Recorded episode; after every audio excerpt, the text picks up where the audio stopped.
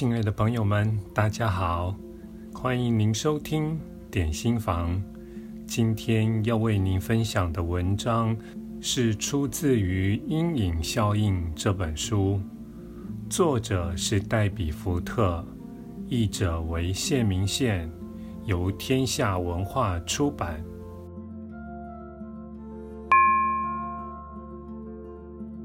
七。把投射出去的自己拿回来。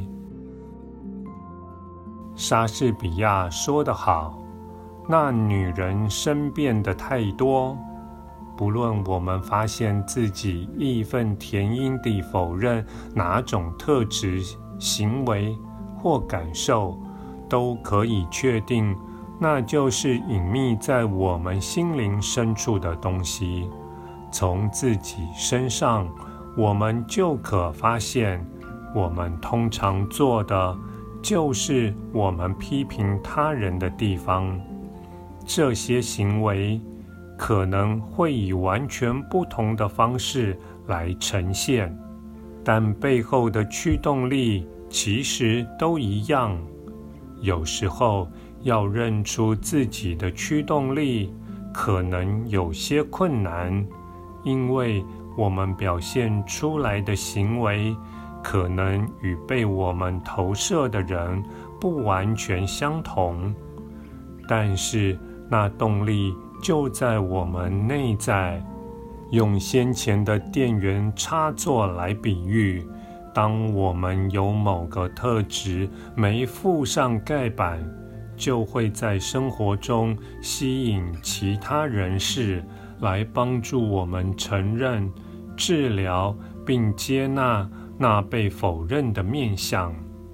一旦我们能接纳别人身上那些困扰我们的特质，就不会再因此心烦意乱。我们可能会注意到他们，但不会受影响。这些插座上头都有盖板，所以，不再会通电。只有当我们欺骗自己或憎恨自己的某个面相时，才会对别人的行为产生情绪反应。受人尊崇的哲学家兼心理学家肯恩·威尔伯做出一种很棒的区分。他说：“如果……”某人或某事是在告知我们，如果我们将所发生的事当成是讯息或有意思的东西来看待，我们很可能就不是在投射。倘若它影响我们，如果我们论断、指责或深陷其中，我们就很可能会是自己的投射的受害者，除非我们将自己投射出去的部分全拿回来，否则不论我们拒绝接受什么，都会在生活中不断出现。要不是出现在自己的行为中，就是出现在亲近的人身上。如果不处理阴影，它就会给我们的关系带来负面影响。阴影会夺走周遭人们要带给我们的礼物，因为我们会用论断筑起一道防卫墙，使我们盲目，无法真正看见他人的面目。阴影会使我们从整体的关系中分心，迫使我们的眼睛和注意力转向我们相信别人是错的地方。就是这一点让人如此兴奋。当你了解投射，就永远不会再用同样的方式来看这世界。在这全像的世界。每个人与每件事都是一面镜子，你永远都在看着自己与自己交谈。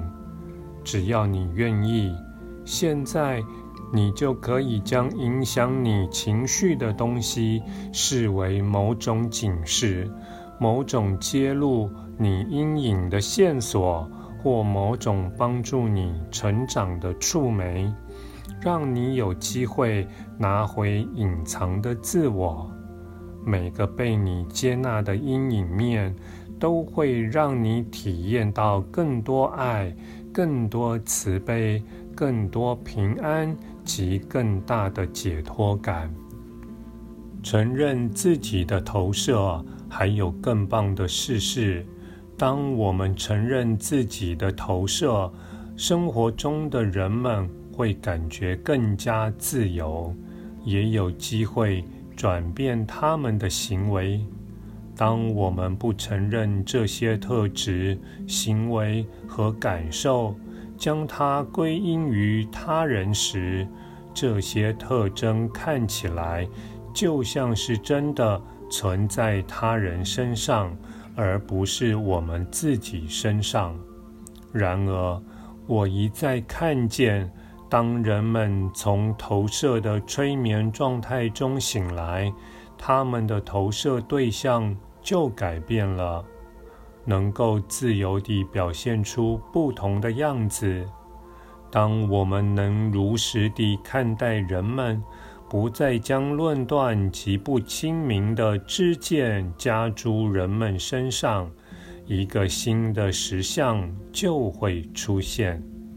最终，我们一定会达到一个境界，能够揭露、承认。